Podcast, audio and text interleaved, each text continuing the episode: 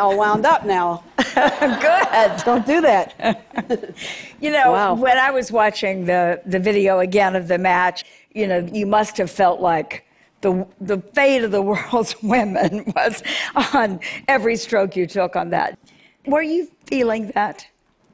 First of all, Bobby Riggs, he was a former number one player. He wasn't just a, some hacker, by the way. He was one of my heroes, uh, and I admired him. And that's the reason I beat him, actually, is because I respected him. it's true. My mom and dad, especially my dad, always said, respect your opponent and never underestimate them, ever. And he's correct. He was absolutely correct. But I knew it was about social change. And I was really nervous about whenever we announced it. And I thought, I felt like the whole world was on my shoulders. And I thought, if I lose, it's going to put women back 50 years at least. Title IX had just been passed the year before, June 23, 1972. And women's professional tennis, there were nine of us that signed a $1 contract in 1970. Now remember, the match is in 73. So we're only in our third year of having a tour where we could actually play, have a place to compete, and make a living. So there were nine of us that signed that $1 contract. And our dream was for any girl born in the, any place in the world, if she were good enough, there'd be a place for her to compete and for us to make a living. Because before 1968, we made $14 a day, and we were under the control of organizations. So we really wanted to break away from that. But we knew it wasn't really about our generation so much, we knew it was about the future generations. We do stand on the shoulders of the people that came before us. There's no question. But every generation has a chance to make it better.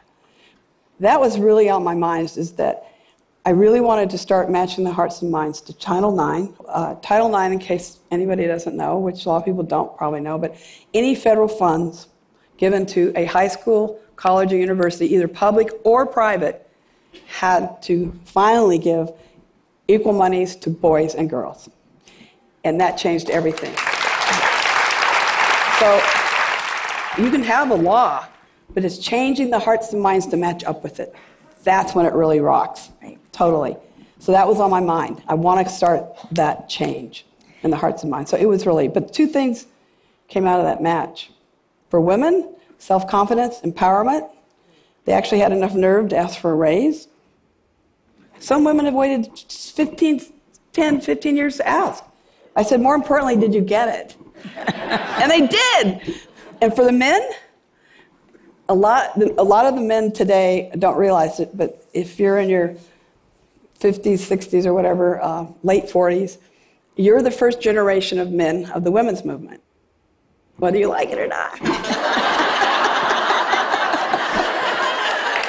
and for the men, what happened? For the men, they come up. They come up to me, and the, most time the men actually are the ones who have tears in their eyes. It's very interesting. They go, Billie, I was very young when I saw that match, and now I have a daughter. And I am so happy I saw that as a young man.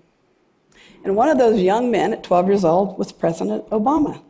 Ah. And he actually told me that when I met him. He said, You don't realize it, but I saw that match at 12, and now I have two daughters. Hmm. And it has made a difference in how I raised them. And that's so both men and women got a lot out of it, but different things. And now there are generations, at least one or two, who have experienced the equality mm-hmm. that Title IX and other mm-hmm. fights along the way made possible. And for women, their generations have also experienced teamwork. They got to play team sports Right. in a way they hadn't before. So you you had a legacy already built in terms of being an athlete, a, a legacy of the work you did to lobby for equal pay for women athletes and the Women's Sports Foundation. What now are you looking to accomplish with the Billie Jean King Leadership Initiative? I think it goes back to an epiphany I had at 12. At 11, I wanted to be number one tennis player in the world. And a friend had asked me to play, and I said, What's that? Tennis was not my family, basketball and other sports. Fast forward to 12 years old. and I'm finally starting to play in tournaments where you get a ranking, you know, you know, at the end of the year you get some. So I was daydreaming at the Los Angeles Tennis Club, and I started thinking about my sport and how tiny it was. But also that everybody who played had wore white shoes, white clothes, played with white balls, and everybody who played was white. And I said to myself at 12 years old, where is everyone else? And I kept, that just kept sticking in my brain. In that moment, I promised myself I'd fight for equal rights and opportunities for boys and girls, men and women, the rest of my life. And that tennis, if I were fortunate enough to become number one, and I know being a girl would be harder to have influence already at that age, that I had this platform. And tennis is global. And I thought, you know what? I've been given an opportunity that very few people have had. Now, I didn't know if I was going to make it. This is only 12. I sure wanted it, but making it's a whole other discussion. But I just remember I promised myself, and that's I've really tried to keep my word, and um, that's who I truly am. That's what, just fighting for people, and unfortunately, women have had less, and we are considered less. And so my attentions, where do they have to go? I mean, it was just you have to. Also and stick up for your learn to stick up for yourself hear your own voice. I mean you hear all these same words keep coming out all the time. And uh, i got really lucky because i really had an education. And i think if you can see it you can be it. You know if you can see it you can be it. And you look at pat you look at other leaders you look at these speakers look at yourself. Because everyone everyone can do something extraordinary every single person And your story, Billie, has inspired so many women everywhere.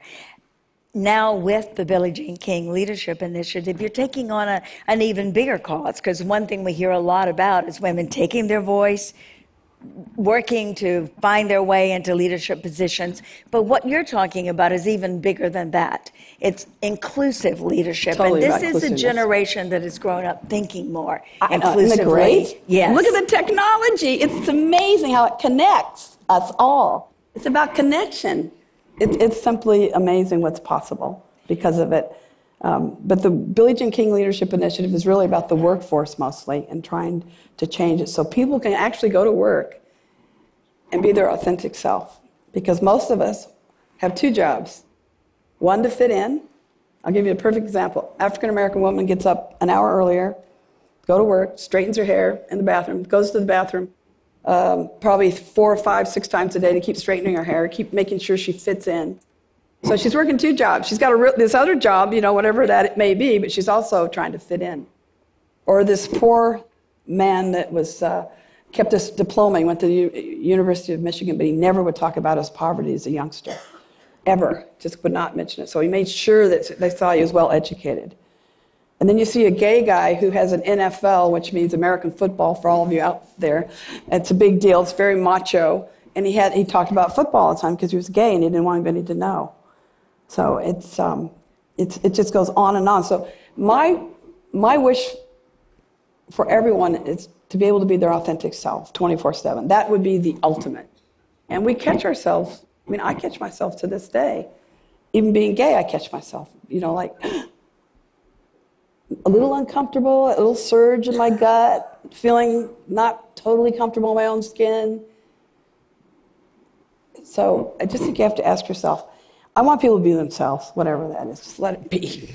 And the first research that the Leadership Initiative did showed Yes. that, that, that, that these examples that you The just used, others, yes, that, that many of us had the problem of being authentic. Correct. But what you've just looked at is this millennial generation who's benefited from all these equal opportunities, Well, which uh, may not be equal, but exist everywhere. First of all, What did you I'm learn? really lucky. Partnership with Teneo, who's a strategic company that's amazing. And there- that's really the reason I'm able to do this. Uh, I've had two times in my life where I've actually had men really behind me with power. And that was with the old days of Philip Morris with Virginia Slims. And this is the second time in my entire life. And then Deloitte, uh, the one thing I wanted was data, facts. So Deloitte sent out a survey, we're into about 400, and, over 4,000 now. People have answered. We're continuing in the workplace. Um, what, the, what you feel, what the millennials feel. Well, they feel a lot, but what they're so fantastic about is you know, our generation was like, oh, we're going to get representation. So if you walk into a room, you see everybody represented. That's not good enough anymore, which is no good. So the millennials are fantastic. They want connection, engagement. They just want you to tell us what you're feeling, what you're thinking, and get into the solution. They're problem solvers. And they, of course, you've got the information at your fingertips compared to when I was growing up. What did the research show you about these millennials? Are they going to make a difference? Are they going to create a, a world where there is really an inclusive workforce? Well, in, 20, in 2025, 75% of the global workforce are going to be millennials. So I think they are going to help solve problems. I think they have the wherewithal to do that. I know they care a lot, they have big ideas, um, and they can make big things happen. I want to stay in the now with the young people, I don't want to get behind. Um, I don't think there's any chance. no, no, but I just I really want Well, to you hear know what you it. found out in the research about millennials is not really the experience that a lot of people have with millennials. You know, No, well, if we want to talk, okay, I've been doing my little mini survey. I've been talking to the boomers that are their bosses. I go, and I go, what do you think about the millennials? I'm pretty excited, like it's good. And they go, and they get this face. oh, you mean the me generation?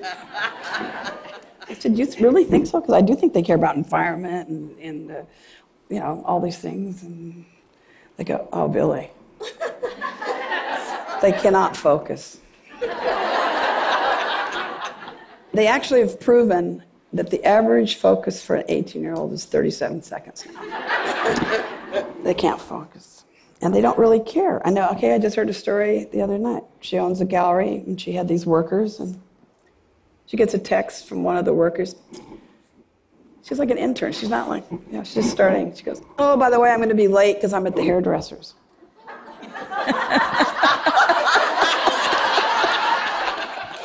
So she arrives, and this boss says, What's going on? She says, Oh, I was late. Sorry, how's it going? She says, Well, guess what? I'd like you to leave. You're finished. She goes, Okay. now, No problem. now, Billie, that story. I know, but that's what scares the boomers. I'm just telling you. So I think it's good for us to share.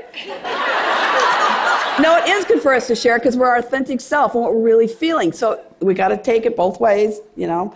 Um, but I have great faith because I think if you've been in sports like I have, every generation gets better. It's a fact. With the Women's Sports Foundation being the, the advocates for Title IX still, because we're trying to keep protecting the law because it's always, it's a tenuous position, it always. So we, uh, we really do are concerned, and we do a lot of research, so it's very important to us. And I want to hear from people. Um, but we really have to protect what Title IX stands for worldwide. And you heard President Carter talk about how Title IX is protected. Yeah. Do you know that every single lawsuit that girls, at least in sports, have gone up against whatever institution, whatever, has won? Title IX is there to protect us, and it is amazing. But we, we still have to get the hearts and minds. Hearts and minds to match legislation is huge. So, what gets you up every morning?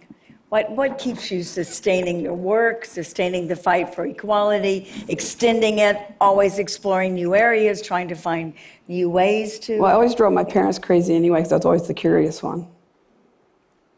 I'm highly motivated. My younger brother, in case, was a Major League Baseball player. My poor parents did not care if we were any good. and we're, we're, we're just, we drove them crazy because we pushed, we pushed, we wanted to be the best. And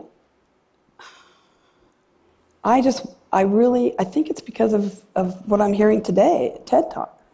I think to listen to these different women, to listen to different people, to listen to President Carter. 90 years old, by the way, and he's, he was throwing these figures out that I would never, I'd have to go, excuse me, wait a minute, I need to get a list out of these figures. He was rattling off, I mean, that's amazing, I'm sorry. He's, he, He's an and I think amazing man. And I think, and then you're going to have, you're going to have uh, President uh, Mary Robinson, who used to be former Yes, president. uh, yes. Thank you, Irish, 62%. LBGTQ, yes. Congress is voting in June on same-sex marriage. So these are things that for some people are very hard to hear.